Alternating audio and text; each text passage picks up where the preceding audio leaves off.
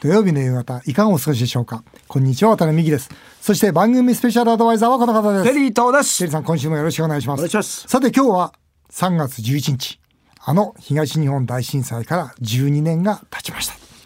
テリーさん、どうですか、12年。いやでもなまだもうあの実際に入れない場所もあるじゃないでいすや、か本当そうですよ。えーだからそういう意味で言うと人の街の中で生活してた人の思い出が消えてってるっていう現実もあるんで、まあ、僕ら以上に深刻に考えてると思いますね。いやあの僕はあのもう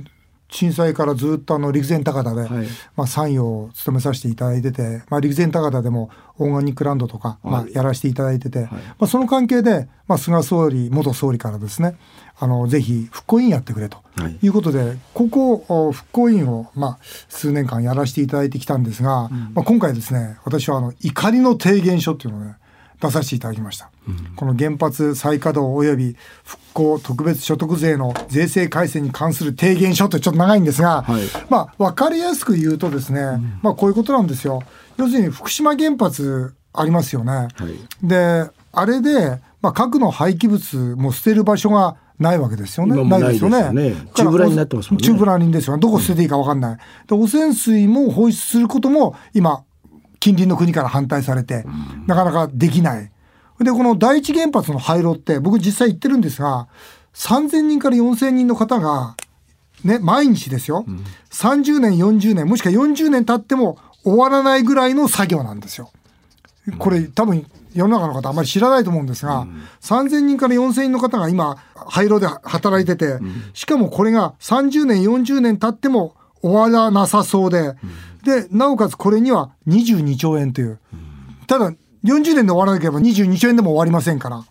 それからね、今テリーさんおっしゃったように大熊町という、まあ、1万1,500人の町がですよ今まだ400人しか戻れてないわけですよ。そうねもう皆要すさんるねに、ほとんどの方が戻れていない、でもテリーさん現地行かれたことありますはい、一あ度だのけもう本当に映画のもうそれこそね廃墟として廃墟えゴーストタウンにゴなーってスますねトタウンになってますよね、はいだから本当に多くの方のふるさとまでも奪ったと、それであの今から12年前はですよ、この国はこの原発を限りなくおやめるっていう宣言までしてるわけですよ。にもかかわらずですねこの最近ですよ原発再稼働それから原発新規建設それから原発のこの寿命を、お60年まで伸ばしましょうとか、これも根拠がないですよね。ないですよ何にも。全くね。挙句のあてにですよその復興税を国防費に回そうじゃないかと言ってるわけですよ。で実際には復興なんか全くされてませんからまだ現地に私は行っててわかるんですがでこの復興委員としてはいやちょっと待ってくれよと、うん、何何を言ってるんだと、要するにその電気代が上がってる確かにこれだから私すぐとは言わないんですよすぐとは言わないけども、せめて約束した通り10年とか15年の計画の中でこの原発のない社会を作っていこうよとあの姿勢はどこ行ってしまったんだともう原発は当たり前だという形でえー動いているこの政府の在り方それに対して復興委員としては要するに今被災にされた方々の立場に立たなきゃいけないじゃないですかだからあの方々の立場に立って復興委員こそが物を申すべきじゃないかとおかしいと復興委員誰も何も言わないわけですよ。なんで言わないんですか。建前はですね、復興に関する国のり政策立案に対して意見を言う場所だからですつまり自分たちが意見を言う場所じゃないって言うんですよだから理屈としては分かるんですけど、そんなことよりも本当に復興委員ならば今被災されている方々の立場に立とうよということで、まあ、今回全その委員の方と、それから三県知事に、まあ、意見書を出させていただいたんですが、まあ、出させていただいて3日何の反応もありません。ということで、まあ反応がないってことはどういうことですか。な何にも黙殺してるってっこていうとかですか。何にも言ってこないただねこの厄介なのはね、地元にはそれに対するその原発に対する女性。助成金が出るんですよね、うん。だからある県のはいその議員がですね、僕がなんでねその反対しないのって言ったら、いや地元の多くの方がそのお金当てにしてるんだと、だから自分が反対するとそのお金が入ってこないから、だから自分は今度受かんなくなっちゃうんだとああ、議員に議員の。だから議員として私は個人としては反対なんだけどこれはもう賛成するしかないというような話を聞くといや複雑は複雑なんですよ。なるほど。ただそうは言ってもですねあの福島原発の今の状況を見たら、いや、あの、原子力発電っていうのは人間が扱っちゃいけないものですよ。僕はもうそればっかり思ってる。あとほらそれこそいつもねわ渡辺様が言われている、まあ、日本が破産するってよく言ってますよね、はいはいそういう弱体化してる中で、はい原子力発電っていうのを排除していくっていうか、まあ、廃止していくっていう、これはできるもんなんですじかゃあ難しいと思います。それは難しいと思いこます。このねでこれどうしたらいいんですかだからね。電気代がね、ややっぱりあまりにも上がってしまうっていうところで、やっぱり、まあ、年金暮らしの方がね、じゃあ冬寒いじゃないかと。ね、最近僕はたまたまテレビ見たら、電気代が高いから、電気もつけないと。まあ、それこそその、暖房もつけないというような、まあ、そういうね、ニュニュおース家報お道見家たをニュースで見たとき、ああ、それはもう電気代は、それ以上上げられないよなと。だけどもという、なんていうか、両方、うんそうですよねうんオーバーじゃなくてやっぱじゃあどうしたらそれができるのかっていう姿勢が僕は必要だと思うんですよ。はだいからそれを、まあ、今回あの提言書として出させていただいたんですが、まあ何にも反応がないんでこのまま消えていってしまうかもしれませんが、あのねリスナーの皆さんにもぜひ考えていただきたいとそう思います。でこの提言書を出して、はいあの今月で復興委員を辞めるとあれあれいうことで、いやあのそれだけが理由じゃないんででもす本よ。当は逆に渡辺さんみたいな人がいてほしいけどな俺は。うんあの復旧は本当にできたんですよ、もう大き長い長い大きな防潮堤もできたし、はいでも復興ができてないんで、どうしたらできるのって言った時例えば私はねもうこの委員でずっと言ってたのは3県の法人税下げたらどうですかと、そしたら法人が行くでしょうと例えばですね、それからやっぱり中小企業を立て直すためにその例えば100億円でいいからファンド作って、でその中小企業をどんどん応援するとか例えばそういうチームを作るとか具体的に経済復興できるようなものを作ろうよっていうこれも全く全部無視されましたから。うん、だからもうこれ以上無駄な時間過ごしたくないなということでやめさせていただくということで、えー残念ですが。はい、さて CM の後は先日手相芸人の島田秀平さんがゲストにいらした時にテリーさんの運勢をしっかり占ってもらいました。あそうですかありがとうテリございーまさすん。楽しみにしてください。はいぜひそちらをお聞きください。さて先日手相芸人の島田秀平さんに来ていただいて世の中のことや私の一年を占っていただきました、えー世の中は、はいテリーさん2025年までは激動期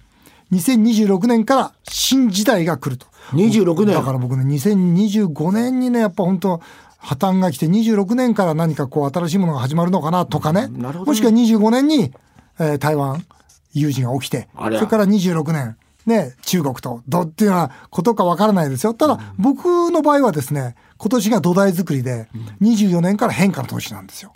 だからこれ楽しみにしてるんですがテリーさんのこともちゃんと占ってもらいま した、ええ今回はまずそちらを一緒に聞きたいと思います、まあ、テリーさんいないんでね今日、はいもうあのオブラートに包まなくていいですよあ、そうですよね。もうダメはダメでいいですから。あわかりました僕はちゃんとフォローしておきますから。あいいですか大体面と向かうとね、あのーし島田さんすごいいい人だから、言えないのわかるんですよ、もう。こうやって横にいるとまあ。今日は本当いないですからねそ。うテリーさんは言っていい。あいいですかうん大丈夫、大丈夫。まあね、本当テリーさんね、頑固な気分屋でして、はいで、見当違いも多く、周りとずれることも非常に多い方というね、星をお持ちなんですね。あ、そうなんだ。とにかく星天かのら、天の弱で。あ、星からそうなの。これ青年月日とか出てくるんです、ね俺、じゃあそれ、そのまんまじゃん。でサービス精神旺盛で面白いこと大好きなんですけそうどうん根が超頑固なんでそうそうもう人のアドバイスに全然耳を貸さないっていそううそねうそう。で肝心なこと言わないけど余計な一言言うっていそうそう。はい何それ。だってそれ、テリーさんのことただ言ってるだけじゃないあののそそうれいう生年月日と手相占いで出てんの、それ。はいそうででそうテリーさんの姿見てればそのまま書いたらそのままになりますで。年々頑固になってきてるんですけどもねあよくわかりますねで。その分でも逆もあってあのよちよち線っていう線も年々増えてきててだから頑固になる一方赤ちゃん帰りもしてるっていうとても面倒くさい状態なんですねテリーさん。なるほどねはい、ただねそんなテリーさんなんですけど、うんうん今年2023年は、新たな人生の幕開けって年なんです。えテリーさんが、はい幕開けもう何幕開けんのかな真相回転的な素晴らしい年になってきまして、うん例えば、あのー今までねやったけどいまいち望んだ結果が出なかったこととか、うん不完全燃焼だったことをもう一度やり直してみるとまたそこでテリーさんあ面白いなとかテーマが見つかってきそうだったりとかするんですね。ただ夢や希望にあふれていた学生時代のような気持ちに慣れてまた楽しくなってくるっていうこっからまたテリーさん人生スタートするみたいなえすー、あよかごったくいいとこでしたね。あじゃあそテレセン喜ぶわでテリーさんに実はお伝えしていただきたいのがですねもう伝える伝えるまあ、そういう学生時代の気持ちを思い出すと大事なので、うんまあ、面倒くさがらずにですね自分主催でお友達なんかを集めてあホームパーティーとか、なるほどうんそういった飲み会なんかっていうのを開催するとまたき刺激できるとかうんあとはその動物園とか動物をテーマにしたお仕事へーへあとはサングラスのプロデュース、ーあとは串に刺すものですね。焼き鳥屋あ焼き鳥もいいですね 僕もっとあのおでんとか串団子とか、うん串揚げとかもあったんですけど、うんなんかそういう串に刺すっていうのは、うんなんかすごく一つこのなんかアイデアとして入れていただくと、なんかすごく大きな成果が出てきそうだなっていうのが出てました、テレビさん心配してて「とにかく何聞い声が聞いてこようか」って言ったら「いやこれからの人生なんですよ 神妙に最近ビビリなんですよだからちょっとなんかねお医者さんから言われるとねもうダメかなとかね結構ビビリなんですよ体はいいんですけどちょっと車の運転だけはちょっと注意してくださいっていうのはちょっと出てましたあ本は当いあそれだけ言っとこう、はいうんでもそれはあれですよ人生の幕開けって言ったらテレビさんその気になりますわいや本当にいいと思いますんでね、もう本当学生の頃みたいに、あっとこうね楽しい気持ちでいすごくいける年だと思いますいい運勢だな、はい次テレビさんに会ったら言っとこう、はいもうありがとうございありがまとすうございますテレビさんいろいろ言われてましたがうんでも体は大丈夫ってよかったですねおいそうですね。これは本当よかいやっでたもいいんじゃないですか。いやいい感じですよ、うんなんかね真相回転そう素晴らしい年になるというそこうとで。そう。で、テリーさん、ふ今までその、こんなことやってみたかったっつって、不完全燃焼で終わってることってどんなことあるんですかおー例えば、それがもう一回やり直してみるといいって言ってるんですうよ。んそれなんですか例えば、映画ああまあでももの作るの好きですからね。そうですよねうん。もの番組作ったりいろんなことをやるっていうのは一番いいですよね。うんな何に挑戦されますかこの、このいい運勢を聞いて。うん。でも串に刺すものもいい いいですよね。わかりやすいですこれね。天才でね、僕思ったんですよ。いやいいですね串。天才で何刺そうかなと思ったんですよ。うん。で、なんか刺せたらいいですよね。刺せだかるの串いいですね。ら串揚げなんかまさに、うん。くあと普通に串団子とかね。串団子。うん、串揚げ団子的なもあのーも悪くないですよね。デザートみたいな形でね。そうそうあそう、ーね。いいかもしれませんねいいですね、串は。ううんん。テリーさんどうですかそのよしこれを聞いて今日はこう思ったっていうのをちょっと一つこれからのどう抱負を動物もいいですよね、僕ね。動物この前も仲間が、あの、それこそちっちゃいワンちゃんいるから、うん俺のところ連絡があった。あの、お前のところで面倒見てくれって言うから、俺、おーいいよっつって、うで、うちの奥さんに言ったら、うん誰が面倒見んのよっつって。それで終わりあ誰が面倒見て前回もそうでしょ、あなたフラフラしてて一切見ないじゃ ない全部私が見てね私はねワンちゃんがいることによって旅行も何も何にもできなくなったのよ、なるほどねもうその言葉で、ん俺黙っちゃいまし たよめげてもそういやだめげてまあそうあ本当にだそうから私だってそこに解放されたいのよ厳しい人厳しい一言でそれはそうだよじゃあいいよお前面倒見なくていいよ俺は全部面倒見るよとは言えないもんねでしょそれは言えないわそうなんだそうすると面倒ここでも今日のスタジオでもそうそうここにワンちゃん連れてこないとそうだそういうことになるんですよんだから私はねそのああんたがねフラフラしてる十何年間ずっとワンちゃん一人で面倒見ていた フラフラしてフラフラしてる 十何年で間私はもうね旅行もできなかったし遠征にも行けなかったし、やっと解放されて、また私にそれを押し付ける気って、なるほどねまあ、ワンちゃんは好きなんだけどっていうの前提にあるんですなけるどほどねだからねそうすってねでこないじゃないですか動物園のプロデュースとかあいいですねねテリーとプロデュースあいのいで動すよ物園とかどね動物園大好きだよ動物大好きなんであ動物園ですか、はい。でもあれだよ仲間と、うんあのなんかなんかこのイベントやるとかっての大好きで、うんホームパーティーとかねこういうのやりますよ。うん、だからテリーさん好きそうなことで、そうそうそでも素晴らしい真相回転の年う。うん。になるわけですから、ううんん。もうちょっと。なんかそういう予感ありますなん予か感はあります。あるります。こんな風にいけそうはいだ、はいはい。そうですね。やんっぱりなんか企画考えたりしてるの大好きあそうですかはいはい。えーさらに島田秀平さんにはですね、リスナーからの質問メールにもお答えしていただきましたそちらもお聞きください世田谷区のラジオネームの最悪太郎さんですラジオネームすごいですねそうまたもうもうスタートから最悪 ですよ仕事では大口取引が打ち切られ私生活では妻が浮気をし強烈な不幸が連続して襲ってきましたこういう時はまず何にすればいいですか悪い運の消し方を知りたいですってことですどうぞあのー最悪だなこの人まあねあのまあ最悪だろうって書かない方がいいなと思ったんですけどそうだね本当だねやっぱり自分のことを運が悪いって思うとどんどん悪くなってきますし、運がいい人って自分はとにかく運がいいんだってと思ってる僕はいつもミキさんみたいにやっぱ思ってるだから宝くじ僕絶対買わないもん買っあたら当たっちゃうと思うからあ本当そんなところで運使ってたまるかといつも思ってるもん ね、ーでも本当そうなんですよね運がいい人ってマジで自分はね運だけは自信あるんだよね本当に真剣に言うんですよそうでしょただまずね自分は最悪太郎なんだって思わないでいただきたいことが大前提なんですけど、はい一つアドバイスとしてはですね、はい家にあるもの50個捨ててみる 何ですかそれ新しい切り口ですね50個捨てるよく断捨離とか言うじゃないですか言う言ういらないものを捨ててくって時に、10個や20個はなんとか頑張れるんですけど、30から結構辛いんですよ捨てるものあ例えいるかな必要かもしれないなば何洋服とか小洋服とか物とかはいうん50個って決めてでー50個捨てると結構大変なんですけうんどまず、まあ、目に見えて部屋がすっきりするのと同時にうん迷いながらもこう捨てていくとですね本当に心も一気に軽くなるんですよへね。ーはい、これね結構おすすめなので、はい、うんじゃあ物を最悪太50郎個さんねあの仕事はうまくいかないし家庭もうまくいかないけど運の悪い運の消し方としては50個身の回りのものを捨ててくださいと、そこから始めてくださいといいと思います。いいじゃないですか。キャバクラ大好き、山ちゃん、バツ2です。山ちゃん、時々いるんです、この人。えー島田さんは占いで、渡辺さんの人生最後のモテ期を予想していましたが、どんな人にも人生のモテ期はあるのでしょうか。モテ期の時にすべき行動を教えてください。はい、島田さん。はい、あのモテ期っていうと恋愛だけって思いがちかもしれませんけど対人運の上昇なんですねなるほどねいい仕事先のね、まあ、取引先とか、友達とか仕事仲間とかもあるんですけども、まずモテ期っていうとみんなモテ期って言われて安心しちゃうんですよああじゃあ俺今年モテるんだ で終わっちゃうんです終わよっちゃう。これ一番もったいなくてもったいない。モテ期ほど人に会わないといけないんですよねなるほど、積極的に。そうなんですよ、で大体あるのが1年後あってモテ期なのに全然出会えなかったよ、うん聞くといつもと通り会社と家だけの往復だけだったっていう、モテ期の無駄遣いってことになっちゃうんですよねいや、僕もそうだもん。だってモテ期だったかもしれないけど、とにかく女性と合わないじゃないですか。はいはいはいだからモテようがないんですよ。うん、昔はねあのキャビンアテンダントから手紙とかもらったりしたんですマジっすかみんなに言ってんだけど信じてもらえないん ですよこれ本当なんですよえー本当ですか本当です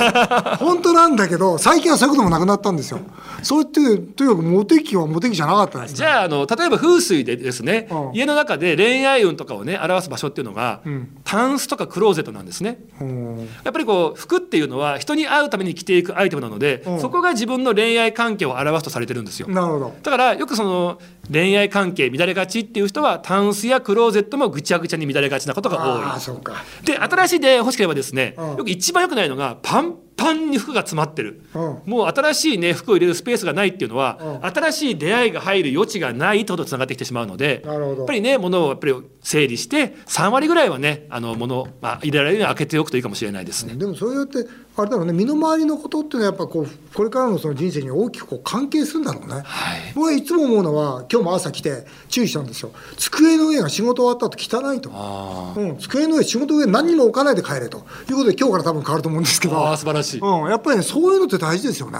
やっぱねこの机の上になんかぐちゃぐちゃってして帰るじゃないですか、はいはい家に帰っても仕事のこと考えてるわけですよ仕事が終わってないんですよなるほどろくな仕事できないんですよオンオフがねはっきりしないですもんね。そうなんですダメなんです多摩プラザの秋吉久美子さんです手相では結婚線は別名我慢線というのは本当ですかよくご存知あれ、えーそうなんですよ正しくは根性線と昔言ってたんですよあそうなんですか、はいえちょっと待って結婚っていうのは我慢だからですかまあやっぱり結婚って幸せなんじゃないんですか、えーまあ人のことあんまり言えないですけどどどどう思います僕は我慢です よあ、えー僕も我慢ですあじゃあみんなそこで渡辺さんテリーさんの結婚線はどんな線ですかというのが秋吉久美子さんからの質問なんですがいかがですかあのミキさんはね、はいあのこれ結婚線が上がってると根性がある、うん下がってると根性がないよってことで、まあ、根性線とも言われてたんですよなるほどじゃあ結婚には根性が大事ってことにつながってくるんですが、ミキさんちゃんとこう下がってないんですよねううん、下がってない。はい、っていうことは、根性がある ちょっと待ってください。ちょっと待ってください。そのちょちょもう分かんなくなってるんで整理しますけど、はい根性があるというのはどういう状態なんですか。だから我慢も聞くし根性もできるし、うんだからその我慢もできるからあの結婚生活も大丈夫だよってあいうこれはもう十分いけると。はいテリーさんは下がってます、ダメだ。はい、我慢できないですね慢できない子供ですからね子供だからね。でもあれよラジオじゃ一丁前にね我慢してるのふりしてますよ。いやーもうきっと相当ねよくできた方なんでしょうねお相手がねやっぱり、はい僕もねずーっと話聞いてるとこれ絶対奥さんの方がかなりいい人だなと思うようになってき てこれだんだんまあもう多分リスナーの方も気が付いてると思うんですけだっどてもうジャンプ台ぐらいこうさ下がってますからねぐーってもあ本当に、うはいえー最後です、えー大田区の匿名希望の S さんです、はいえー職業渡辺副社長渡辺副社長 誰だと、えー私は強烈なパワーを持った有名経営者のそばで仕事をしていますといいですか、はい運やエネルギーが吸い取られている可能性ってないですかと すごい身内から来た感じがするんですけどもしかしたらこれうちの副社長かなそうです有名経営者って多分ミキさんあどうなんでしょうねはいでもあでもね彼時々言うんですよ運が吸い取られてるような気がするってあ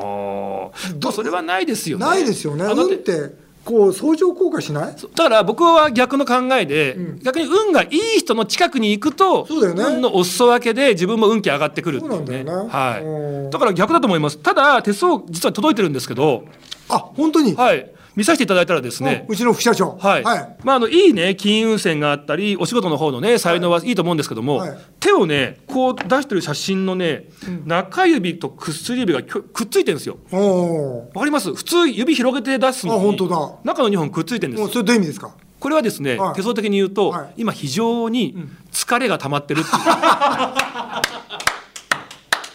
う、面白いだから金運もいいし仕事の才能もある、ん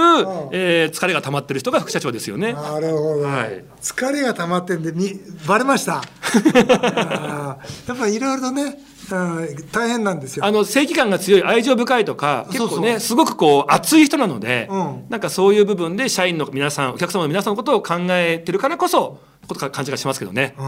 そう本人ですねこの間離婚したんですよあはいはいそれでけもう一回結婚できるかなって言ってたんですけど、それはいかがですあかできないでしょうね。でき ないできないあのとかちょっと熱いって言いましたけども、なんか結構おお重くなりがちというかなんかこう恋愛もなんかちょっとこうちょっとこうおおでもすごいわ島田さんなんかそういうところがある感じなんですあよ。のねき明るいくせにいきいきなりこうなんかね細かく暗くなるんですよお前そんなとこで細かく暗くなるなよって時々注意するんですけ深どくつながってたりとかやっぱこう深くっていきたくなるのでやっぱりちょっと女性がこう窮屈な感じになってしまうかもしれないですねもっとこうねフランクにいられたらいいんですけどもね今のままだとちょっと無理だね女性が怖がっちゃうかもしれないですね今日これから会いますから無理だと言っておきます いやいやあの今はですよ今は無理だと、はねいわ、かりましたということで今回は手相芸人島田秀平さんの未公開シーンを紹介させていただきました